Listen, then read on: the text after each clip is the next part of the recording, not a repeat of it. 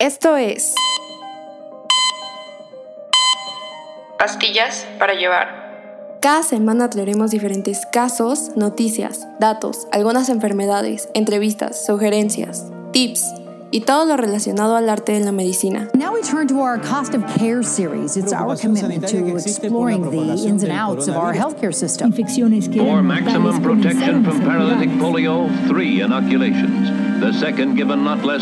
Si tomas un medicamento contra el VIH o planificas comenzar a hacerlo, es importante entender la resistencia del VIH. Los antibióticos son usados para tratar enfermedades graves y striking la down a mayoría este Esos pensamientos, esa información, esas ideas adaptadas en un podcast. Yo soy Zuka Marina y te invito a que me acompañes en este capítulo.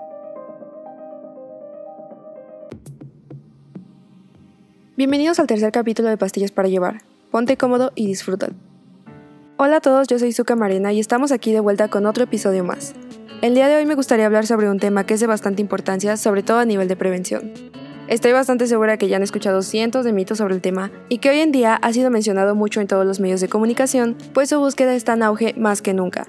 Y con todo esto me refiero a las vacunas. Sobre todo aprovechando la importancia que tiene esta última semana de abril, pues la Organización Mundial de la Salud la declaró ya hace algún tiempo como la Semana de la Inmunización. Este año se celebra específicamente del 24 al 30 de abril. La inmunización a través de las vacunas es una de las intervenciones más eficientes en cuanto a costo y eficacia. A través de ella se busca proteger contra enfermedades para salvar millones de vidas. Pero para comprender un poco mejor sobre el tema, primero pongámonos en contexto sobre algunos términos importantes. El primer concepto que quiero abarcar es la inmunidad. Proviene del latín immunis, que significa exento, y es un estado de protección contra alguna enfermedad de carácter infeccioso. El sistema inmune es el encargado de proteger al individuo de las agresiones procedentes tanto del ambiente exterior como del ambiente interior, por lo que la inmunidad se desarrolla dentro de nuestro sistema a través de una red de células intercomunicadas y perfectamente coordinadas en nuestro organismo. Se sabe que la inmunidad puede ser de carácter natural o adaptativa, pero ese es otro tema de bastante profundidad. A grandes rasgos, la inmunidad innata se le suele llamar también natural. Es nuestra primera línea de defensa. Está representada por la piel, mucosas y sus secreciones, además de aquellas células que se encargan de destruir a los agentes infecciosos, como los macrófagos, neutrófilos y natural killers o células asesinas. La inmunidad específica, por su parte, se le suele llamar también adaptativa. Está formada por los linfocitos B y sus productos, los anticuerpos y los linfocitos T. Ambos mecanismos trabajan en forma coordinada e integrada. El siguiente par de conceptos podrían parecer similares y en un inicio esto podría llegar a confundir a algunos, pero una vez conociéndolos podrás entender bastante su función de cada uno. Un antígeno es cualquier sustancia o molécula capaz de unirse específicamente a un anticuerpo o a un receptor de la célula T y generar una respuesta que ponga en marcha al sistema inmune. Digamos que como tal es el agente patógeno que va a desencadenar la respuesta. Un anticuerpo, o también conocido como inmunoglobulina, son las defensas que desarrolla el sistema inmunológico del organismo para contrarrestar al agente causal de la enfermedad. Es decir, ambos trabajan en conjunto formando complejos importantes para poner en marcha a la respuesta inmune.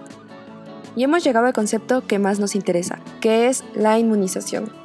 Como tal, la acción de inmunizar se refiere al proceso a través del cual se induce la inmunidad de forma artificial, es decir, no es producida naturalmente por tu cuerpo, sino que se le impulsa a generarla. Ahora, entendamos que hay dos tipos de inmunización. Por un lado, está la que es de forma pasiva, que surge cuando una persona recibe anticuerpos de alguien más, como si fueran prestados. Estos son a corto plazo, pero nos brindan una protección inmediata. Dentro de esta categoría, se puede dividir en natural, como lo sería la transferencia de anticuerpos de la madre hacia el bebé a través de la lactancia materna. Y también se encuentra la artificial, como la aplicación de anticuerpos a través de algún suero hiperinmune de personas o animales ya previamente inmunizados.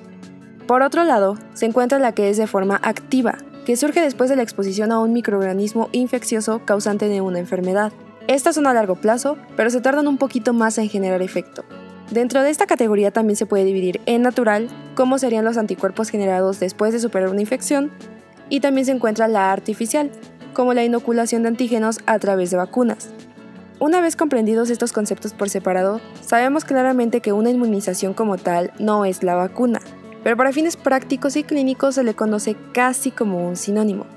A grandes rasgos, la vacuna es una suspensión de microorganismos vivos. Estos pueden ser atenuados, muertos o inactivos, fracciones de partículas proteicas, polisacáridos o ácidos nucleicos de patógenos que al ser administrados se distribuyen en el sistema inmunológico e inducen a una respuesta inmune específica que inactiva, destruye o suprime al patógeno, previniendo la enfermedad contra la que está dirigida.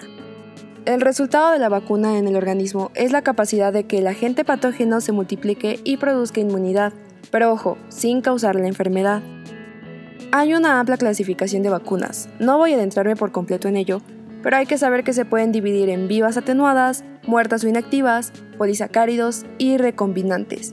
Y dentro de cada una de estas hay otra subclasificación dependiendo del componente inmunobiológico es decir, por la naturaleza específica y los contenidos de la vacuna. Una vez administrada la vacuna, el sistema inmune entrará en contacto por primera vez con el antígeno específico y producirá dos tipos de respuestas. La respuesta primaria, medida por anticuerpos IgM, vendrá después de la administración de una primera dosis y esta se puede distinguir en tres periodos importantes. 1. Periodo de latencia, que comprende el tiempo entre la aplicación del componente inmunobiológico y la aparición de anticuerpos de tipo IgM en sangre. Dura de 24 horas a 2 semanas. Esto depende de la función del sistema inmunológico del paciente, la composición de la vacuna y la dosis del antígeno. Número 2. Periodo de crecimiento. Inicia al final del periodo de latencia y se caracteriza por alcanzar la máxima tasa de anticuerpos a las 4 semanas. La concentración de anticuerpos puede ser elevada en meseta durante algunos días y luego decrecer rápidamente, lo que nos da paso a la última fase. Número 3. Periodo de decrecimiento. Una vez alcanzada la concentración máxima, esta va a decrecer, primero de forma rápida, luego de forma lenta. Este periodo es más o menos largo, eso depende del nivel de síntesis y degradación de los anticuerpos, así como la calidad y la cantidad de los mismos. La respuesta secundaria se caracteriza por la reintroducción del antígeno después de un lapso indeterminado de tiempo. Esta vez se va a desencadenar una respuesta de tipo secundaria caracterizada por la aparición de anticuerpos específicos y la cantidad importante de anticuerpos segregados de tipo IgG. La importancia de esta es que ya se generó memoria inmunológica y ya puede desencadenar una respuesta adecuada. Hay muchos factores que intervienen en el proceso y al igual que todo posee sus contraindicaciones así como efectos secundarios, pero eso ya es una revisión mucho más específica. Pero volviendo a la cuestión inicial, ¿cuál es la importancia de las vacunas? Primeramente, porque son un medio de control de enfermedades que en el pasado eran muy comunes y graves como polio, meningitis o tétanos. Como ya mencionamos antes, esta inoculación brinda al sistema la información necesaria para el desarrollo de una respuesta inmune eficaz para combatir la infección y evitar hospitalizaciones o muertes prematuras. Y en aquellos países donde se vacuna de forma rutinaria toda la población, muchas enfermedades han sido erradicadas o ha disminuido mucho su incidencia. La vacuna no solo protege al niño, sino también a los que conviven con él y no están vacunados. Para la Semana Mundial de la Inmunización, la OMS proporcionó el lema Vaccines Works for All o las vacunas funcionan para todos. Y la campaña se centrará en la enorme trascendencia de las vacunas y de las personas que las desarrollan, administran o reciben. El objetivo principal de la campaña es fomentar una mayor colaboración con respecto a la inmunización en todo el mundo. Como parte de la campaña del 2020, los objetivos específicos de la OMS y sus asociados son demostrar el valor de las vacunas para la salud de los niños, las comunidades y la población en general Mostrar que la inmunización sistemática es la base de los sistemas de salud sólidos, resilientes y de la cobertura sanitaria universal. Y subrayar la necesidad de impulsar los progresos en la inmunización y a la vez abordar deficiencias, especialmente invirtiendo más en vacunas e inmunización. Se sabe que el empleo de las vacunas es uno de los aspectos médicos que más polémica ha suscitado en los últimos tiempos, debido a cientos de mitos que circulan por ahí. Para finalizar, me gustaría compartir con ustedes 5 mitos sobre las vacunas y cuál es la realidad de ello. Si les gustaría conocer un poco más sobre esto, en mis redes sociales voy a publicar un link con más información relevante. Primer mito. La vacunación solo es necesaria en países lejanos y pobres, pues en el resto del mundo se ha erradicado las enfermedades. Realidad. La vacunación es vital para los niños en cualquier lugar del mundo, aunque es menos habitual que en los países desarrollados se den contagios de enfermedades prevenibles, la amenaza aún existe. Segundo mito. Puedo no vacunar a mi hijo y eso no le afecta a nadie. Realidad. La vacunación es una decisión personal, pero con consecuencias en toda la población. Todos formamos parte de una gran comunidad donde circulan gérmenes. Si las familias toman la decisión de no vacunar a sus hijos, sus comunidades corren un gran riesgo de enfermedades potencialmente mortales. Tercer mito. Las vacunas son tóxicas y antinaturales. Realidad. Las vacunas no son tóxicas, pues están hechas de moléculas naturales a partir de componentes ya existentes. No poseen dosis dañinas de sustancias químicas. Cuarto mito. Es mejor vacunar a los niños cuando ya estén mayores. Realidad. Es preferible vacunar a los niños cuando aún son pequeños. Los niños son vacunados a una edad corta porque es cuando son más vulnerables a algunas enfermedades, al no tener defensas de ningún tipo. Por lo que por este medio se protegen lo antes posible. Hacerlo cuando ya sean mayores es peligroso e irresponsable. Quinto mito. Las vacunas causan autismo, infertilidad o esterilidad. Realidad. Ningún estudio médico demuestra que la inmunización sea la causa de estas enfermedades. De hecho, el mito del autismo, que es de los más comunes, se generó a partir de una publicación fraudulenta hecha por Andrew Wakefield, donde más tarde se descubrió la existencia de conflictos de intereses financieros por su parte.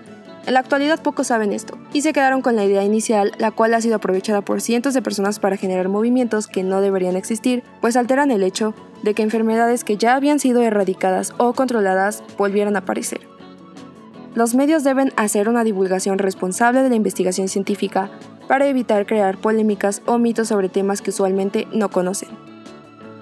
Me gustaría saber qué opinan sobre cualquiera de estos temas ya mencionados. Y pues esto es todo lo que tengo que decirles el día de hoy. Hasta aquí llega nuestro capítulo y quiero agradecerles a todos ustedes por escucharlo. Nos vemos pronto y sin más que decir, tomen sus pastillas para llevar.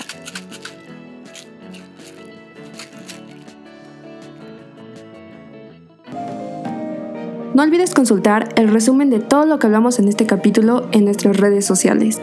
Encuéntranos como arroba p-bajo para llevar. Nos vemos cada dos lunes. Suscríbete y no te pierdas ninguna actualización.